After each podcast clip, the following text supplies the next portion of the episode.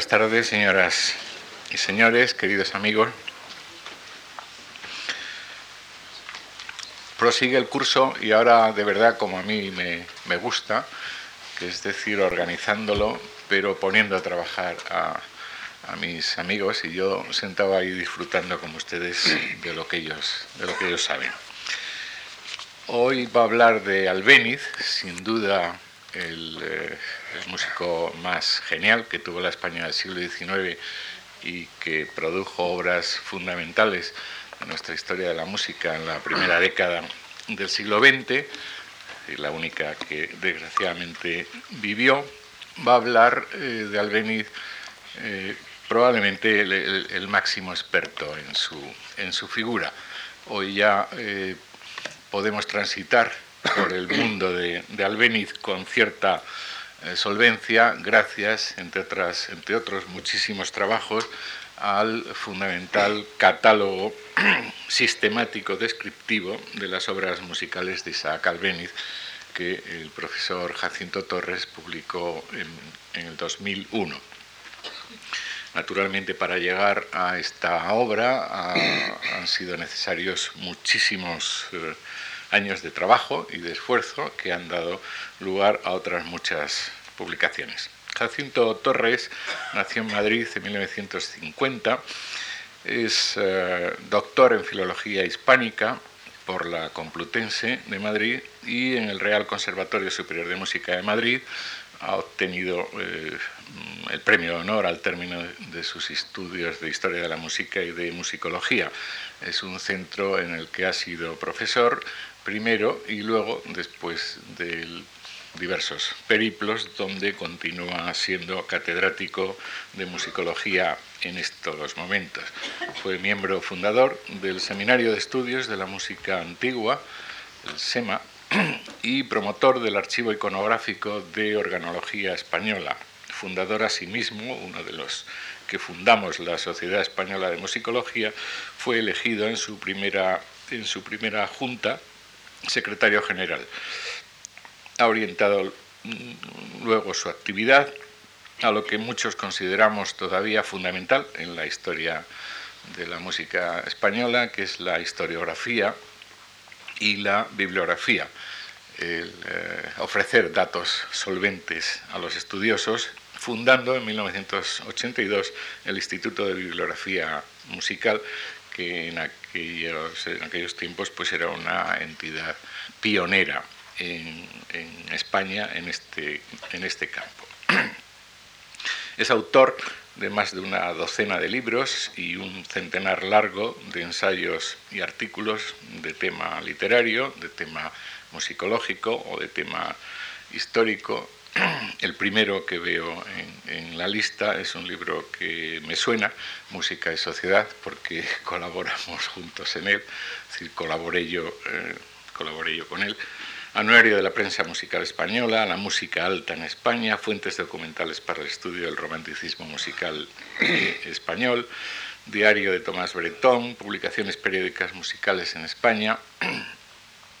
diarios de Tomás Bretón, eh, Economía y Poder de la Prensa Musical Española, El Anfión Matritense, que fue uno de nuestros,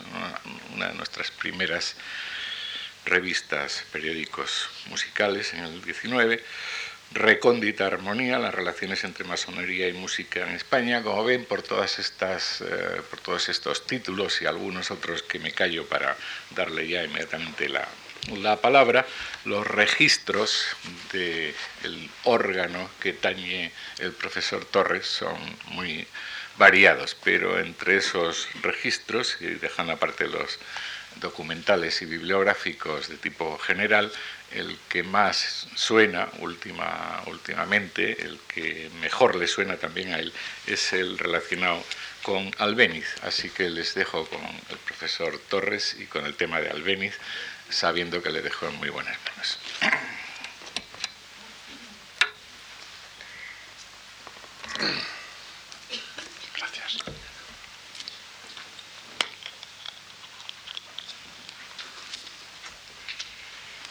Eh, muchas gracias al profesor Gallego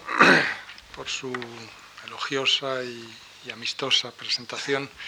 eh, muchas gracias a todos ustedes también por su interés en este ciclo y por su presencia en él.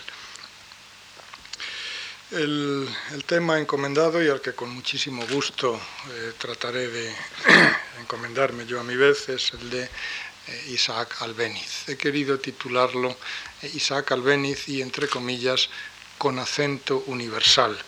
Esta es una frase también muy repetida y que pocas veces se ha eh, precisado su, procedencia. Está en una de las cartas que escribió precisamente a su sobrino, eh, a su sobrino Víctor, Víctor, Víctor Ruiz Albéniz, eh, y ahí le dice que su ideario, su aspiración máxima, consiste en escribir música española, música con eh, con todos esos rasgos eh, de origen, de fuentes, de elemento popular, de sabor español, pero tratando de darle esa dimensión, tratando de darle ese acento universal. Eh, a mi juicio lo consiguió más que sobradamente, pero mm, a través de un camino largo, de un camino difícil, de un camino áspero, muy exigente, en el que bueno, en el que probablemente eh, se dejó la vida. Albeniz murió eh, a una edad eh, en la que muchos otros compositores apenas empiezan a hacer sus mejores o, algunas de sus obras en mejor sazón. Albeniz nació en 1860 y murió en 1909, es decir, antes de haber cumplido los 50 años. Eh, fue, como todos sabemos, un compositor sumamente prolífico, que presumía de haber escrito más de 400 obras. Pero ahora sabemos que una gran parte de tales obras no pasaron de ser borradores o apuntes, y además es muy posible que él mismo destruyese varias de sus composiciones de juventud, probablemente ejercicios de estilo demasiado académico o impersonal, y también otras de sus obras no fueron publicadas en su forma original o con su título primero, sino bajo distinto nombre en unos casos y con diversos retoques o modificaciones en otros. Y a eso hay que sumar las ocasiones, que en el caso de Albeniz no son del todo infrecuentes, en las que la misma música era vendida a diferentes editores o publicada con diversos títulos. En cualquier caso, aunque su catálogo actual rebaja esa cifra a unos 200 títulos, no deja de ser una producción realmente copiosa. Y lo que es más importante, de una gran calidad en su conjunto, donde podremos encontrar algunas obras mejores que otras, pero ninguna mala. Eh, su aportación principal eh, a la literatura pianística ha sido siempre reconocida. Entre sus composiciones eh, sobresale de manera muy especial Iberia, esa colección de 12 eh, Nouvelles Impressions, de 12 nuevas impresiones, compuestas entre diciembre de 1905 y enero de 1908. Eh, hay quien dice que son cuatro años, no son cuatro años, son dos años. Eh, son, dos años y dos meses, entre diciembre de 1905 y enero de 1908. Es, una colección que, como todos sabemos y, valoramos, constituye la, culminación estética y técnica del pianismo posromántico y al mismo tiempo significa un punto de partida y una referencia obligada para el piano de todo el siglo XX ya, y para algunos eh, músicos conspicuos de esta centuria, entre ellos Olivier, eh, Olivier Messiaen, que no es precisamente un don nadie, eh, la obra más señera, la obra culminante del piano de todo el siglo XX. Hace un momentito mencionábamos la abundancia, destaca también en la música de Albeniz la variedad. Eh, Albeniz es compositor de piano, y solo de piano, de ninguna manera. Música de cámara, óperas, rapsodias, conciertos sinfónicos, líder, música coral, zarzuelas y un largo etcétera, que sin duda merece una seria revisión musicológica. La hipotética recuperación de las principales, al menos, de esas obras, nos ofrecerá la imagen real de un compositor mucho más rico, más hondo y más polifacético de lo que nos dice una historiografía convencional a menudo lastrada por la inepcia metodológica o la pereza intelectual. Queda todavía mucho por descubrir y por recuperar en la producción no estrictamente pianística de ese compositor grande y hondo que fue Albéniz. Y aunque la revalorización de sus composiciones para la escena apunta a un horizonte prometedor, eh, que sin duda prevalecerá sobre oportunismos de ocasión, todavía están prácticamente inéditos otros aspectos de su producción, como la obra orquestal, las composiciones de cámara, y en, esa especie de, terra incógnita de su producción no pianística quiero destacar las canciones. Esas tres docenas de obras casi desconocidas, varias de ellas nunca publicadas hasta casi hoy mismo, compuestas en épocas muy diversas, de muy distinto talante, pero entre las que podemos hallar algunos de los momentos de mayor inspiración y profundidad que existen en todo el vasto conjunto del repertorio albeniciano. Después hablaremos de ellas un poquito. Eh, ahora sí quiero señalar eh, algo que por otra parte es, eh, creo que de, conocimiento general. El, rasgo esencial de la mejor música de Albéniz puede resumirse en el equilibrio tan tenso y difícil como limpiamente logrado que existe entre un pianismo de técnica irreprochable, tanto en sus dificultades como en sus soluciones, y una expresión inequívocamente española en sus ritmos, en sus melodías, en sus giros. Para alcanzarlo, Albéniz hubo de recorrer un largo y agotador camino que parte de sus inicios como prodigioso pianista infantil, casi como atracción de feria, y continúa luego en su primera juventud como brillantísimo concertista, al tiempo que va adquiriendo conocimientos técnicos y teóricos que le permiten abordar la composición, para finalmente ir desligándose de su carrera como virtuoso del piano y ahondar en una actividad creativa que le llevaría muy lejos de sus planteamientos iniciales. La infancia y la adolescencia de Albéniz podrían servir de, argumento a la más fantástica novela romántica de aventuras. Ahí se entremezclan huidas, éxitos, asaltos, viajes, crisis, todo lo cual ha contribuido a que los biógrafos mezclen habitualmente la realidad y la ficción, a veces con demasiada complacencia. Y el resultado de ello es que eh, hasta prácticamente ahora, en la que eh, contamos por fin con una biografía en principio útil y solvente, carecíamos de un relato historiográfico objetivo y riguroso acerca de esa etapa tan importante de su vida en la que Albéniz sienta las bases de su personalidad como hombre y como músico. En su juventud y tras una serie de peripecias que bordean lo inverosímil y que le llevan a recorrer en solitario muchas ciudades españolas y diversos países de América y de Europa, cuando Albéniz regresa a España, con solo 17 años, su experiencia es ya enorme tanto en el aspecto humano como en, su carrera de intérprete, pero su formación es deficiente, eh, lo que solo queda en parte mitigado por sus extraordinarias dotes como eh, pianista. Eh, consciente de ello, solicita y obtiene una pensión real para estudiar en el entonces muy prestigioso Conservatorio de Bruselas, donde ingresa a finales de 1876 pero la inercia de su vida bohemia todavía pone seriamente en peligro, una vez más, el aprovechamiento académico, aunque finalmente, eh, en una pirueta final, eh, consigue un primer premio de piano en el año 79.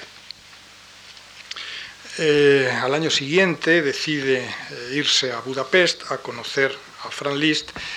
pero según afirma Albéniz, toca ante él y recibe sus consejos aunque eh, el profesor Walter Clark eh, parece demostrar que en esa fecha eh, Liszt no estaba en Budapest. Pero, claro, esto deja como mentiroso al Albéniz lo cual cuadra perfectamente con muchos otros datos de su biografía, de modo que parece que en este caso el, positivismo historiográfico pues, eh, funciona. Albéniz había tenido un préstamo especial de dinero que se había gastado en una timba, literalmente, eh, había tenido una aventura rocambolesca eh, tirándole los tejos a la hija de un comerciante judío, en fin, unas historias realmente eh, tremebundas, y tenía que justificar de alguna manera el viaje, de tal, de tal modo que no es del todo descabellado creer que efectivamente Albeniz se inventa ese, ese encuentro con, con Liszt. El caso es que de vuelta a España, eh, pongamos un poco también las cosas en su sitio.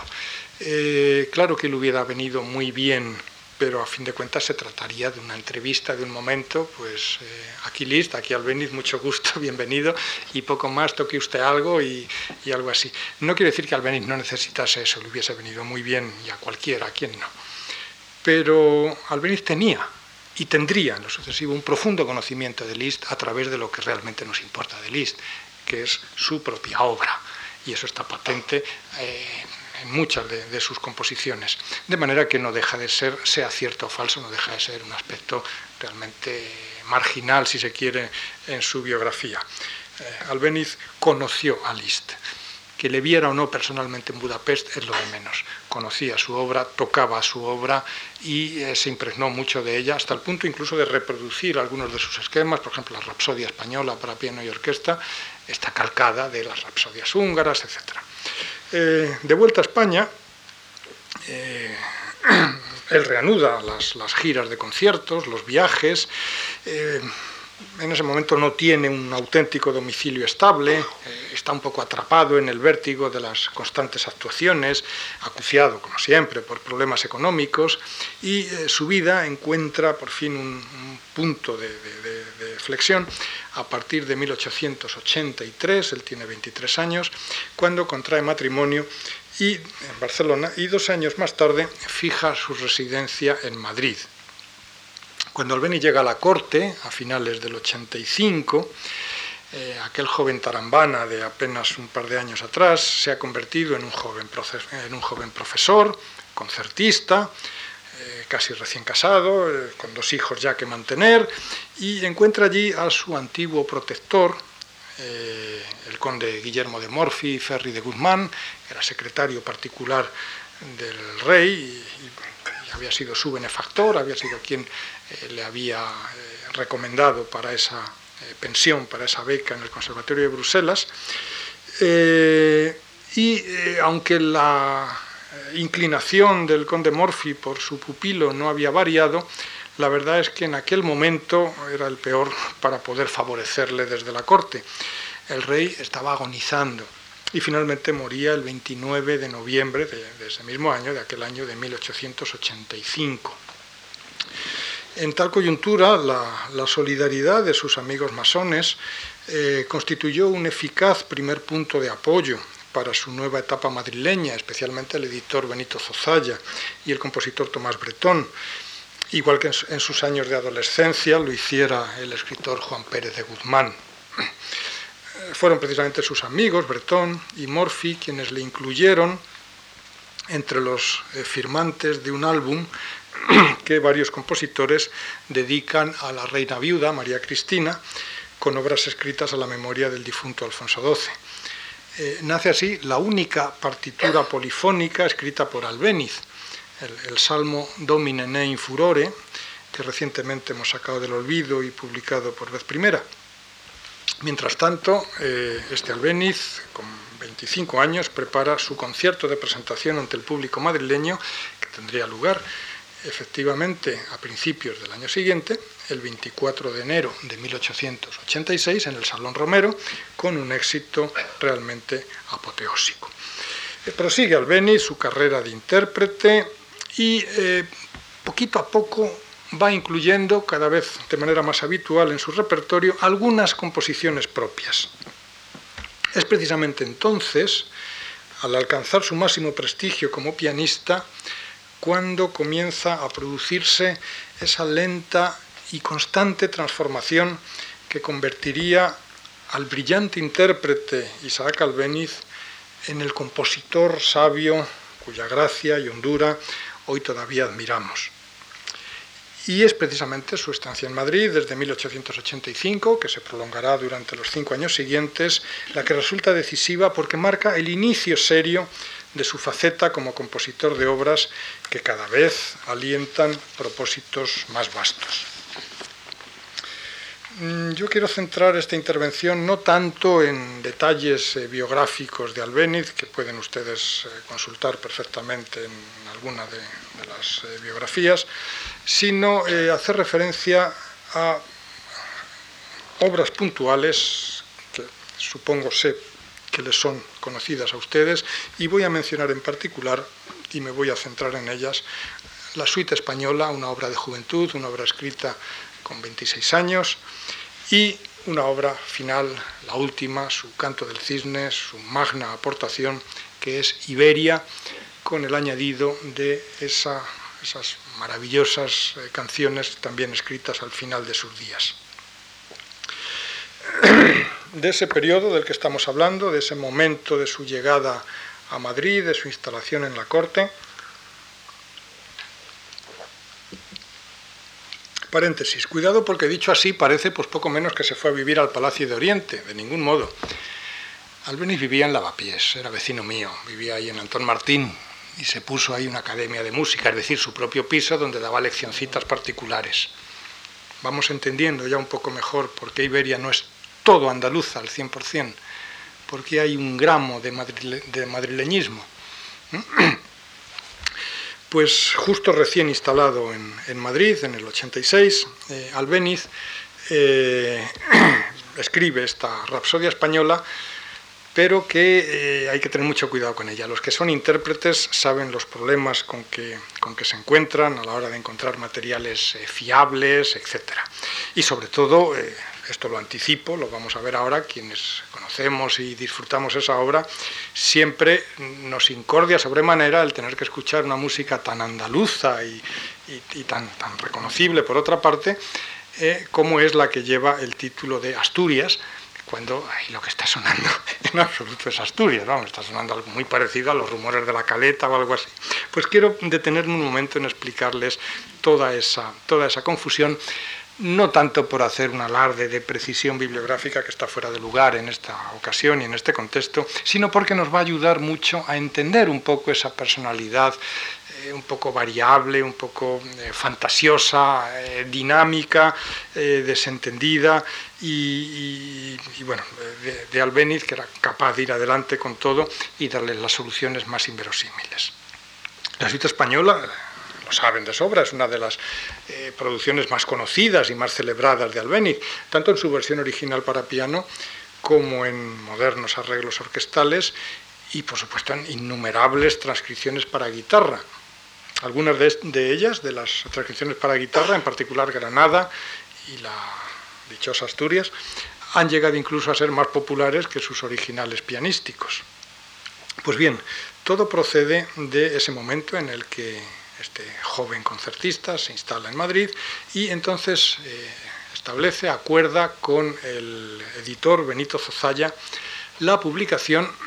de una suite española, así en francés, porque eh, eso le da un punto de exotismo, pues como que lo hace más, más interesante. Eh, esa suite española debería estar integrada por ocho piezas, con títulos alusivos a sendas ciudades o regiones de España. Eh, las primeras de esas piezas, efectivamente, empezaron a publicarse de manera individual ese mismo año, en el 86, con una portada común para todas ellas que anunciaba, ya daba los títulos de la suite completa, daba los títulos y los subtítulos, entendido por subtítulos, el, digamos, el, no, sé llamarlo exactamente, el género, ¿o qué? Eh, los nombres, los nombres de las piezas de la, de la suite española, pues ya lo saben, eh, se refieren a ciudades o a regiones y llevan una información complementaria del título eh, que dice qué son todas y cada una de ellas. Entonces la, la, previsión, lo que, lo que aparecía en aquellas cubiertas, era el número uno, Granada, Serenata, Cataluña, Curranda, Sevilla, sevillanas, Cádiz, Saeta, Asturias, leyenda, Aragón, fantasía, Castilla, seguidillas y Cuba, capricho.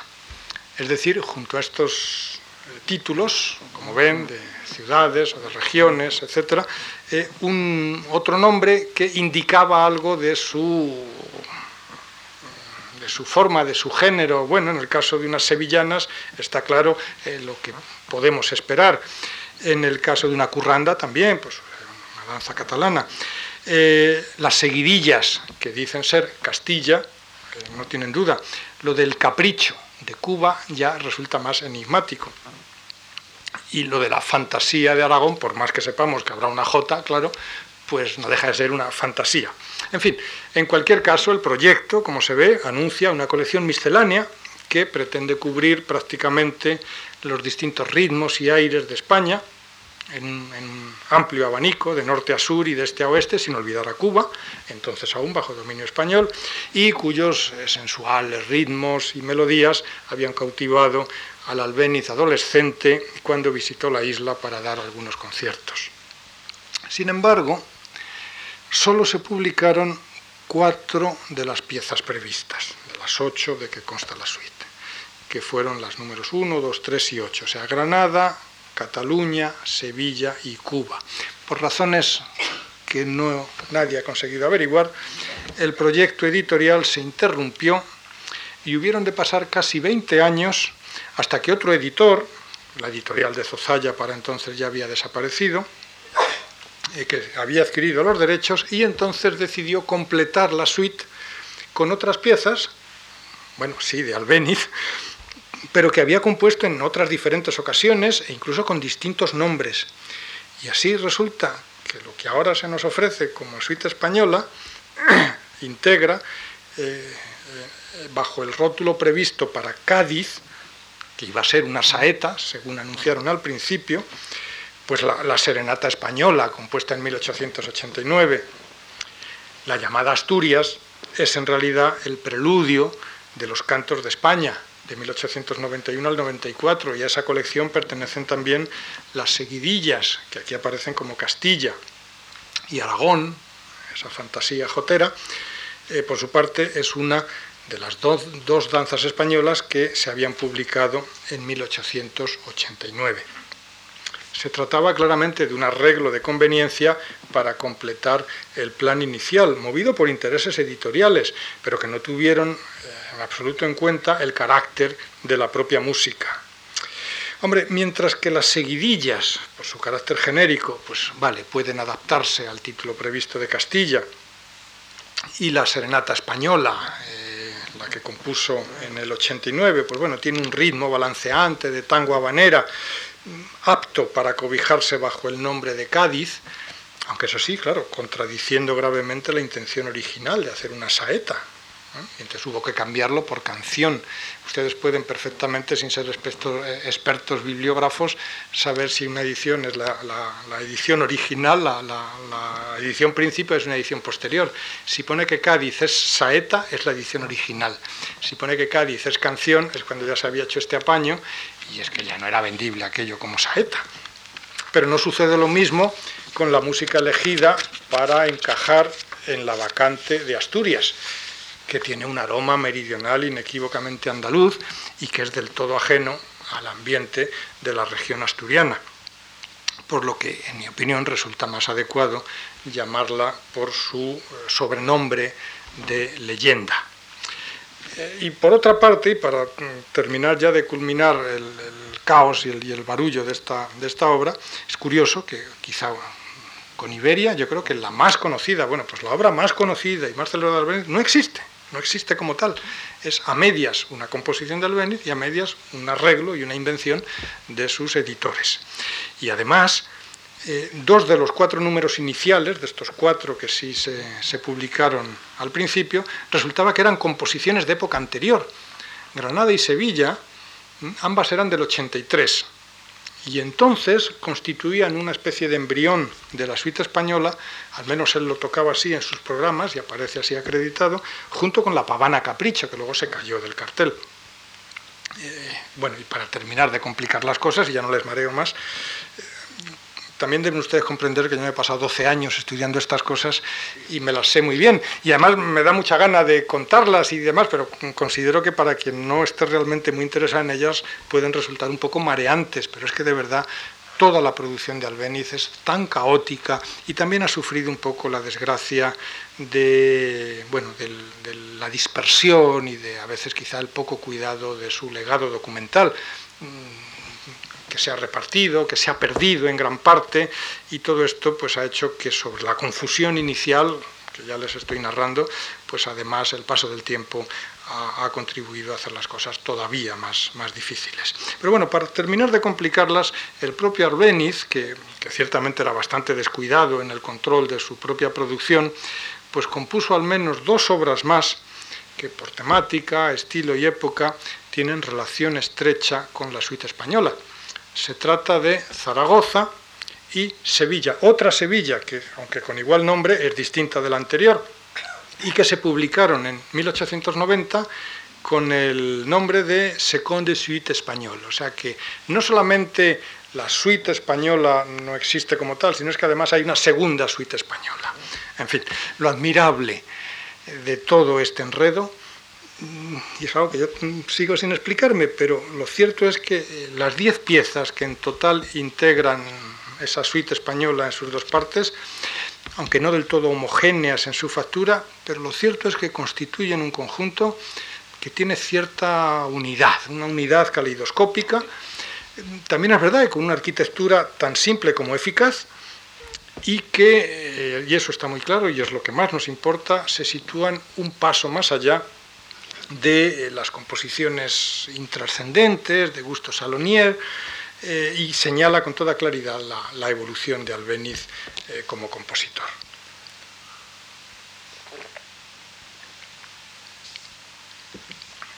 La música de Albéniz, ya desde sus primeras composiciones, se orienta progresivamente hacia un nacionalismo estilizado, con evocaciones populares, con ritmos vivos, melodías nostálgicas, poseedoras de una gracia singular. Y eh, siguiendo un proceso de, búsqueda hacia una expresión personal basada en, materiales folclóricos y que acabaría dando el, feliz resultado de esa, manifestación trascendida de hispanismo musical que emana de sus obras últimas a partir de La Vega y en particular de, de Iberia, los azulejos. Pero para comprender en su justo valor esa evolución, también hay que tener en cuenta otro aspecto, y es que solo pudo realizarse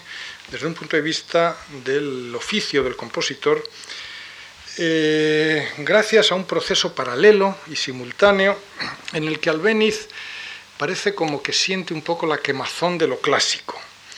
el, impulso contradictorio que oscila entre el, desapego y la necesidad de la estructura formal. El, forcejeo entre las ideas y los moldes hasta hacerlos ajustarse entre sí. Y yo creo que es por eso, por lo que, según avanzan los años 80, en la, época, en, la que él comienza a, perfilar su, retórica pintoresquista y la va plasmando en, formas breves, sencillas, de tipo rapsódico o de, o de, canción instrumental a base de estribillo y copla, parece como si al mismo tiempo le urgiese la necesidad de experimentar la composición abstracta atenida a las formas que, bueno, que en un sentido amplio llamamos clásicas comprendiendo desde el barroco tardío hasta el primer romanticismo. Sonatas, mazurcas, valses, estudios, esquerzos, minuetos, obras de carácter cosmopolita,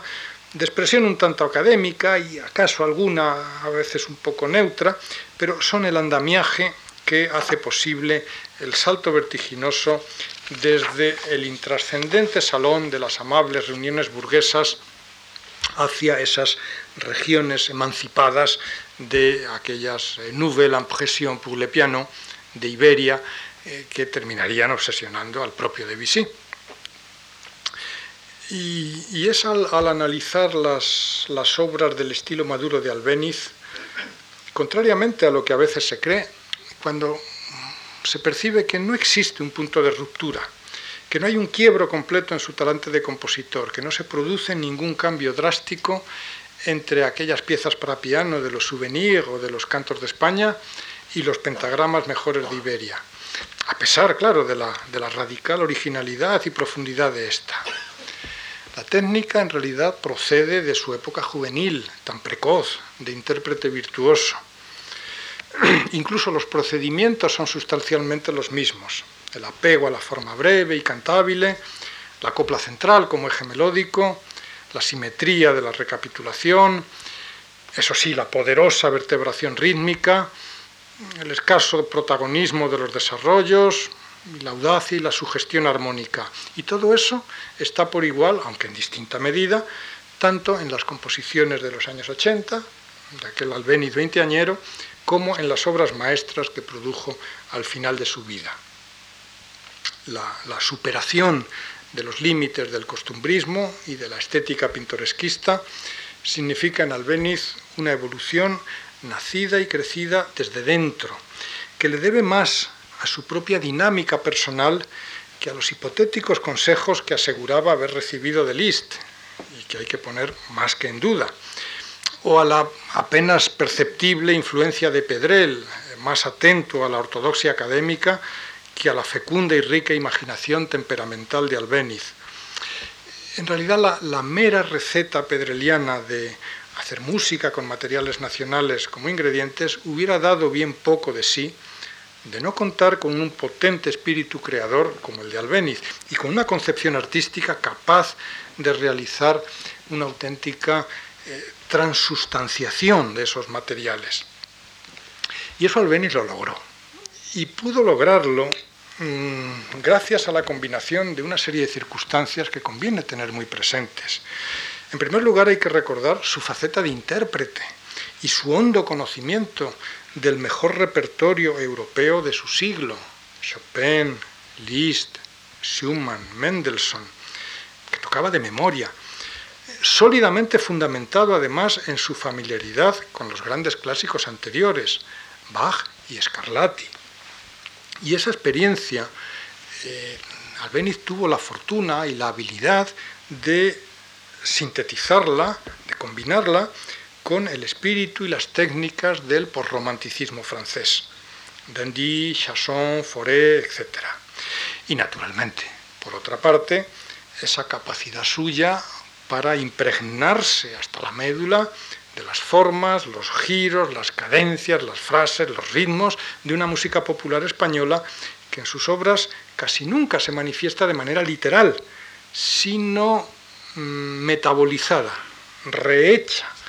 reinventada desde lo más personal del espíritu creador del artista.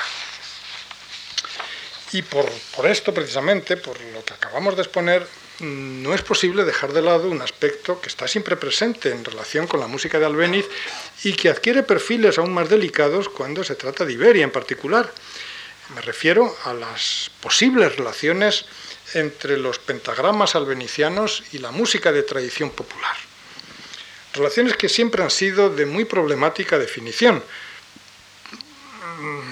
Fíjense, un, testigo, un testigo de excepción por su proximidad y por la claridad de su pensamiento. Nos da una visión, a mi juicio, muy lúcida de este asunto. Afirma de Vichy, refiriéndose en concreto al albaicín, pero de modo claramente extensible a Iberia toda, que la actitud de Albéniz dice que sin recoger exactamente los temas populares es la de quien los ha bebido, los ha asimilado hasta integrarlos en su música sin que se pueda percibir la línea divisoria. ¿Mm? Y esta creo que es, una, es la versión más atinada, y no es porque sea de Debussy, que por cierto sabía muy bien de lo que hablaba, sino porque creo que realmente es lo que nos dice la, la música de Albéniz. Obstinarse en defender otra cosa, la machaconería de la cita popular, del Albéniz popularista, eh, creo que solo nos conduce a esa maraña de interpretaciones y atribuciones contradictorias en las que uno ve un fandanguillo, donde otro ve una guajira y el de más allá una taranta. Es verdad que no falta en la música de Albéniz alguna página en la que se muestra un tema de la tradición folclórica claramente reconocible e identificable. Pero las más de las veces, absoluta, con abismal diferencia, lo que se nos ofrece es un resultado original, es una versión personal emanada de un hondo proceso de estilización, antes que la reproducción exacta y fiel de un determinado modelo. Decía antes que hay que entenderlo realmente como una, eso, como una transustanciación de esos materiales del acervo común, pero asimilados, metabolizados con la experiencia propia del compositor y recreados con un inconfundible acento personal, al tiempo que mantiene íntegra esa capacidad sugestiva de referencia que encuentra eco en la experiencia propia del oyente. No cuesta imaginar el interés de Albéniz por las numerosas colecciones de melodías folclóricas que en aquellos momentos estaban poniendo los cimientos de nuestra moderna etnomusicología. Pero sobre todo, conviene no olvidar en ningún momento la fuente más importante de su conocimiento de la música popular española, que son sus propias vivencias en tabernas, patios, ventas, fondas, en tantos y tantos pueblos, campos, ciudades de aquella España que él recorrió una vez y otra vez durante largos años. Bueno, se podría objetar que esto no es más que una especulación, si no fuera por la firme evidencia aportada por algunos hechos objetivos que testimonian una actitud rigurosa y seria por parte de Albéniz con respecto a las fuentes musicales de tipo popular y tradicional, como por ejemplo el hecho de que en su biblioteca personal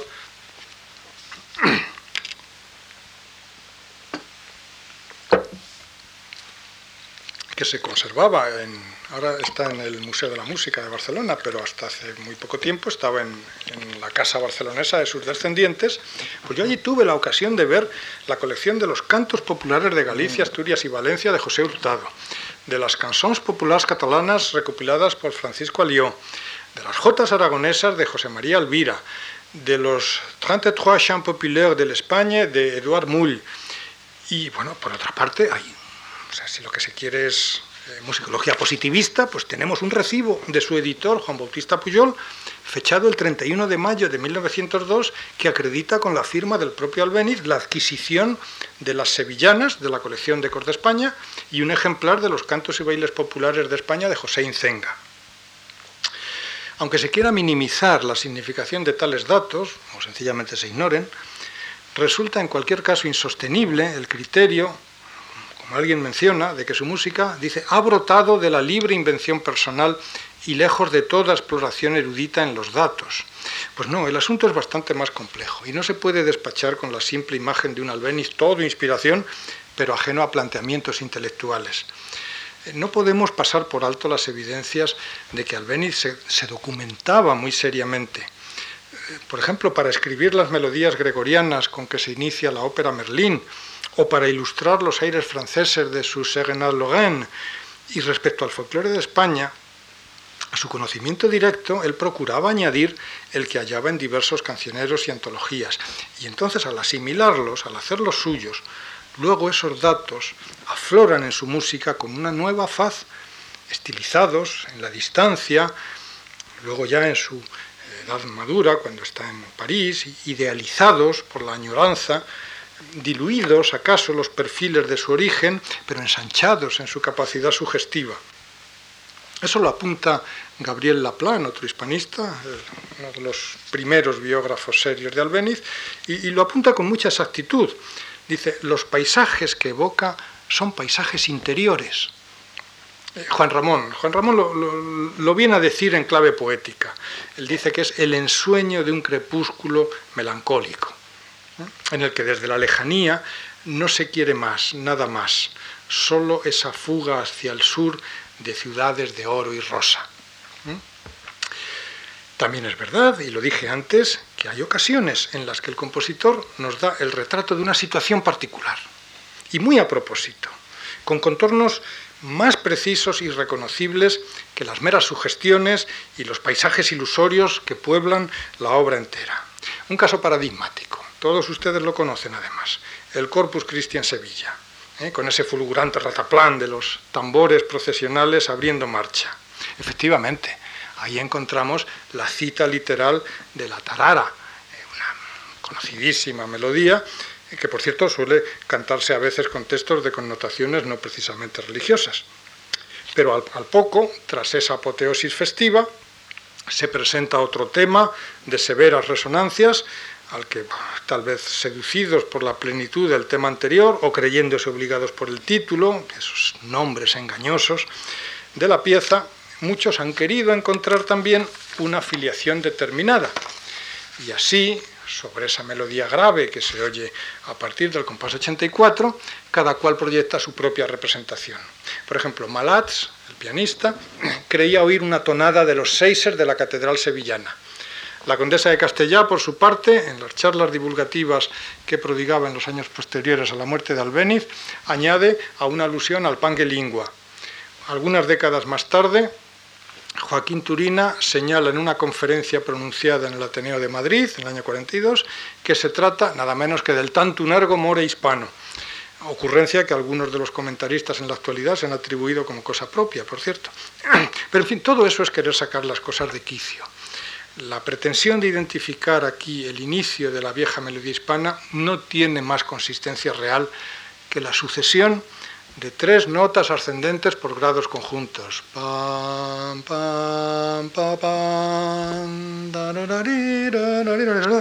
es decir, eso es una disposición común a miles y miles de melodías. Una cosa similar ocurre, vamos a escuchar un ejemplo además, lo, vamos, a, lo vamos a ver. La supuesta presencia de un villancico andaluz en la parte central de lavapiés eh, la verdad es que el, diferente ritmo y las divergencias melódicas en realidad no permiten establecer, y aún así con mucho empeño, eh, nada más que una vaga, remota similitud. En cualquier caso, la similitud que pueda existir entre esa parte de lavapiés y ese villancico andaluz mm, es más débil yo creo que la que pueda existir, ya puestos a, jugar a esta especie de juego de, adivinanzas, eh, la existente, por ejemplo, entre eh, un área de, la ópera Rinaldo de, de Händel, y no se sorprendan, ya puestos, abriendo esta, esta, vía de, disparates, pues la podríamos emparetar con el Ben Bir Marschieren. Este es el himno de la Wehrmacht, con la que la Alemania nazi arrasaba Europa. Entonces, a mí me parece que ni, poseídos de, un arrebato de extravagancia podríamos justificar algún intencionado parentesco entre esas melodías. Escuchen ustedes. Vamos a ver si. Miren, esta melodía ustedes la conocen perfectamente.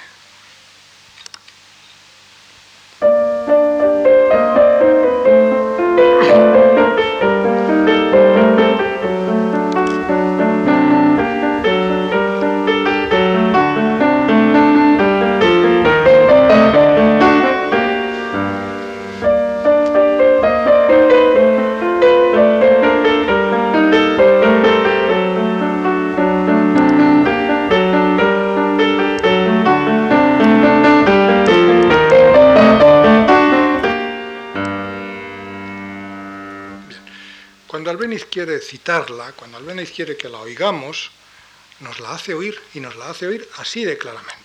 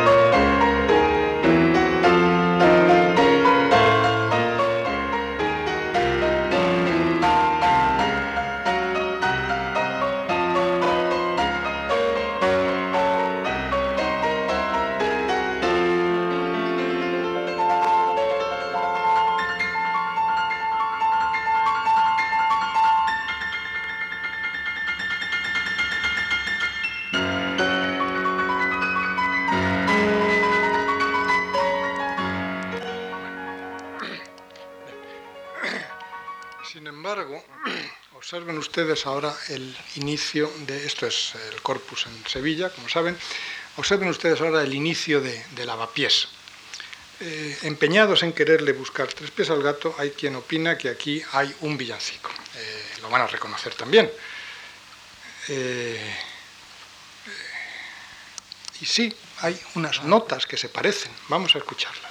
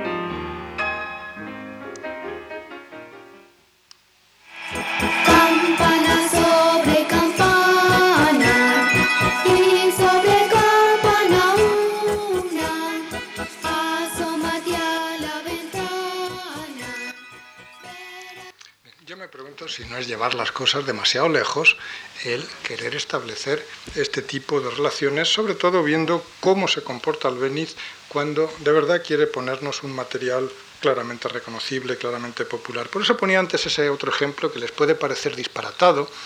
pero es que si nos dejamos llevar de esta misma dinámica, pues nos encontramos con lo mismo. Escuchen ustedes a Händel, una versión muy relamida, pero Händel a fin de cuentas.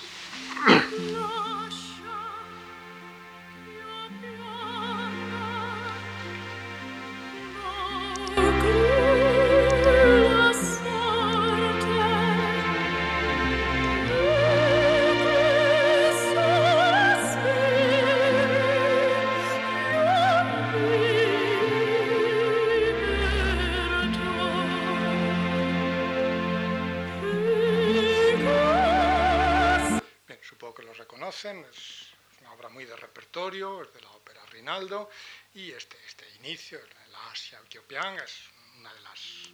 elementos más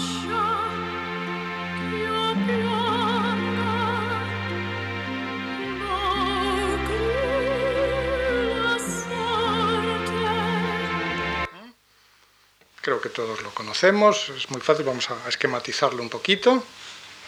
para escucharlo más, más en crudo, en esquema.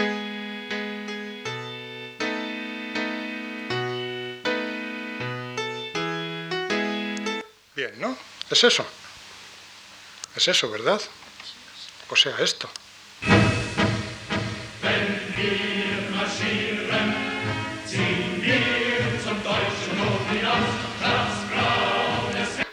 Cuidado, cuidado, cuidado, cuidado. ¿eh? Cuidado porque si abrimos la caja de los truenos, esto nos puede llevar demasiado lejos. En mi opinión, y sin descartar naturalmente que hay una profusión de citas y de relaciones interiores y de alusiones y de meandros, pero en mi opinión no hay tanto un ergo en la fiesta sevillana del Corpus, ni hay villancicos camuflados con ritmo de tango chulón entre las pautas de lavapiés. Cuando Albéniz desea insertar en su música determinado tema ajeno, más bien prefiere hacerlo de manera directa y literal, asegurándose de que es percibido nítidamente por el oyente, como en el caso de la tarara, o mencionándolo de manera expresa, como ocurre con la malagueña de Juan Breva o la petenera de Mariani, que incluye en su Rapsodia española para piano y orquesta. Eh, cuando se maneja una materia sonora vinculada a la tradición, sea de raíz académica o folclórica, no es raro tropezar con un aire que nos suena eh, de una manera afín a algún otro, pero es arriesgado pretender forzar las semejanzas más allá de las coincidencias resultantes de la estructura elemental de ciertos diseños melódicos básicos o de formulaciones rítmicas características. Eh, visto desde el lado positivo, y al margen de que sirvan o no para resolver el asunto de la identificación temática, lo que las actitudes de este tipo sí nos revelan de manera diáfana es el ingrediente mágico de la música de Albéniz, la enorme capacidad de sugestión y su poderoso estímulo para, más allá de la estricta escritura de los pentagramas, despertarnos dentro y, hacernos oír toda esa música que nosotros sabemos, que nosotros llevamos. Y lo mismo que acabo de decir sirve, lo mismo que acabo de decir en relación con la música popular, sirve también para el flamenco, que no es precisamente creación folclórica, más o menos anónima y colectiva, sino un ejercicio personal de estilo. Desde Colette en adelante no hay estudioso o comentarista de la obra de Albéniz, y, con mucho más entusiasmo los extranjeros que los españoles, seguramente hipnotizados por, por los para ellos exóticos misterios del cantejondo, no hay uno que se haya sustraído a la tentación de sacar a relucir seguidillas, fandangos o soleares en tal o cual pasaje de esta o de aquella pieza. Conviene ser extraordinariamente cautos a la hora de hablar de influencias del cante flamenco en la obra de Albéniz. Al menos no se puede afirmar tal cosa de manera taxativa.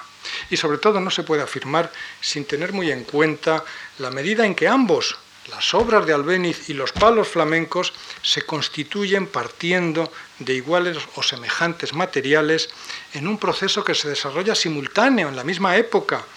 eh, sin entrar en, disquisiciones que, que, llevarían esto demasiado lejos,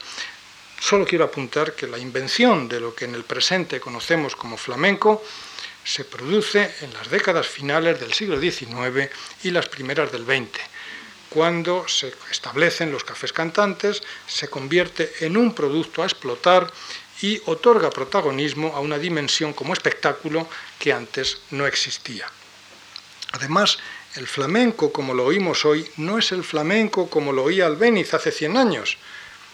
no solo porque se trata, entonces igual que ahora, de una música viva y en evolución, sino porque en aquellos momentos estaba en un periodo decisivo de definición,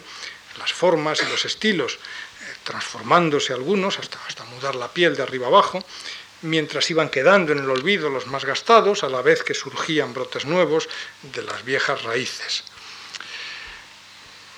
Cuidado, o sea, que el pulso flamenco alienta en los pentagramas de Iberia, esto no puede dudarlo nadie que tenga la más elemental capacidad de escuchar. Pero que podamos encajarlo con precisión en la varaunda de géneros, estilos, variantes y derivaciones en que el flamenco se manifiesta, eso ya es otro cantar. Es un asunto muy delicado y probablemente innecesario o del todo inútil, caso de ser posible, el de buscar acomodo entre la nominalia flamenca, a los ritmos, las armonías y las melodías con que Albéniz nutre su obra. Las páginas de Iberia, toda ella, como la mejor música de Albéniz, están recorridas de arriba abajo por el flamenco y por la música andaluza en su más rica variedad. Soleares, tientos, malagueñas, peteneras, polos, bulerías,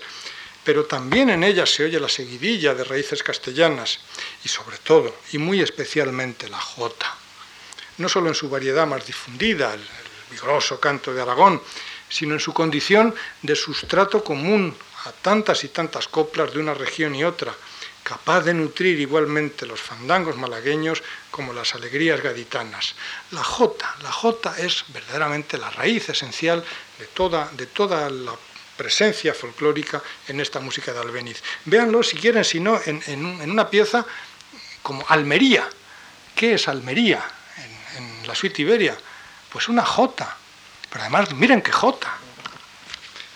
Muchas veces me, asombro de cómo eh, algunos expertos, eh, analistas, investigadores, musicólogos, se les olvida algo elemental, y es que la música es algo que suena y que conviene oírla además de mirarla, leerla, pensarla y medirla. Vamos a oírla, escuchen ustedes.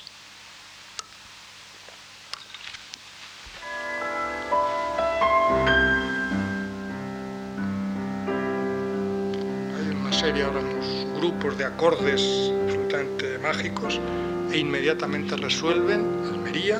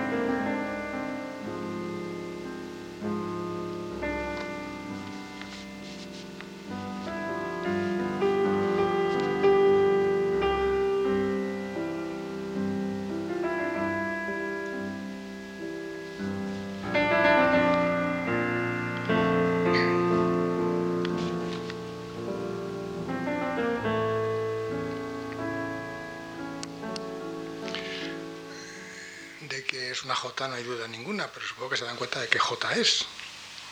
Y por si alguien no se da cuenta, aquí la tiene.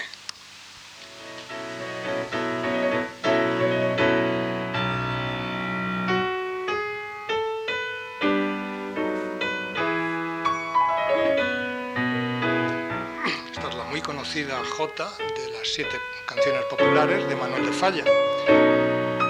Por cierto, Falla relativamente joven, pero que por sus soluciones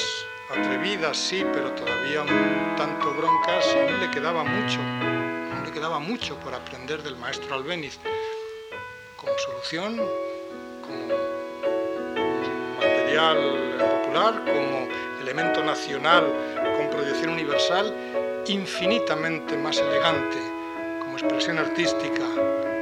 casi diría que como tratamiento técnico en su aparente sencillez, la solución de Albeniz que la de don Manuel. Digo eso ahora que no está aquí Maribel.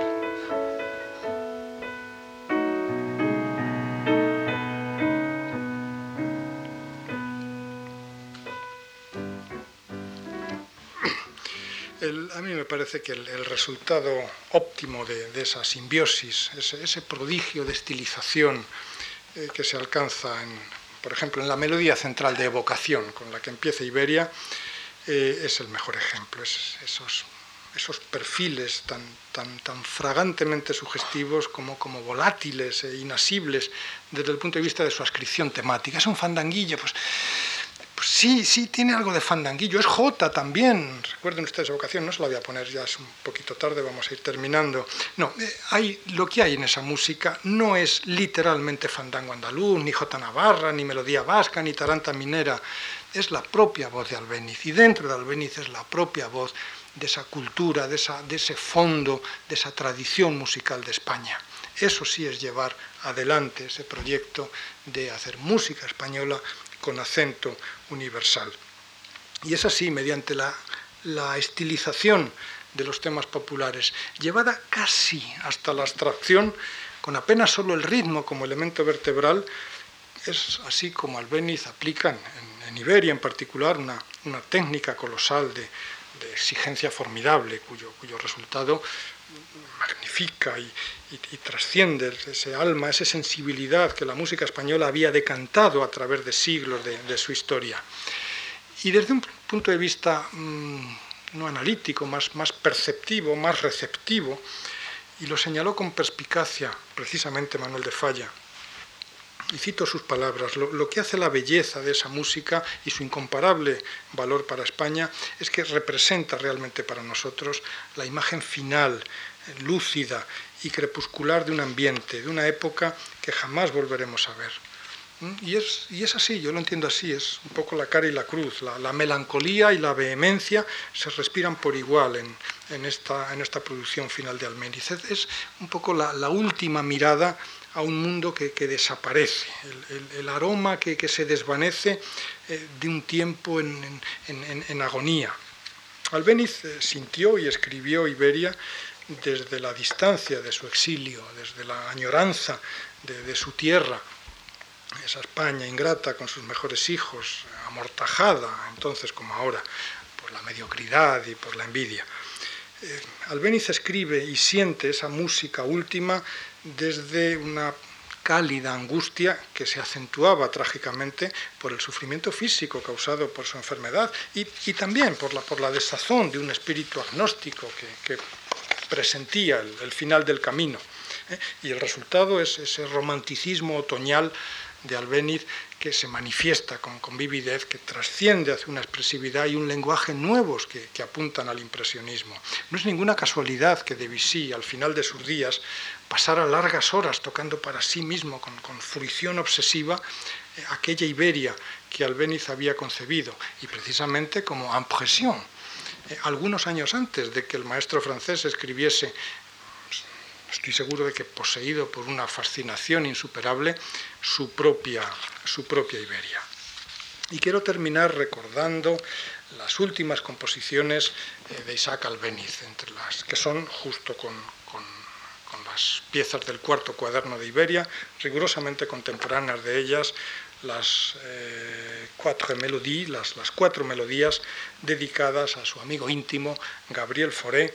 y que se publicaron en París con texto bilingüe, inglés y francés, el mismo año que Albeniz moría, en, 1909. Eh, coincide cuanto las, las, conocen, y yo creo que con absoluta justicia, en atribuir eh, a esta brevísima colección los mayores eh, méritos artísticos y expresivos. Estas piezas, según acreditan los manuscritos, fueron ultimadas entre el 11 de septiembre y el 9 de noviembre de 1908.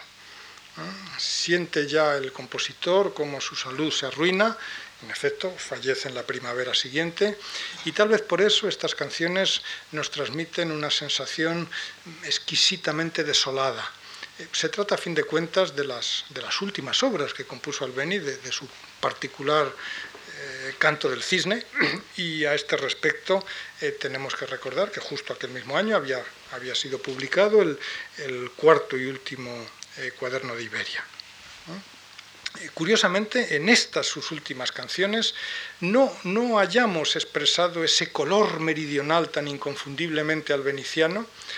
pero en la escritura pianística, mm, un oyente atento descubrirá compendiados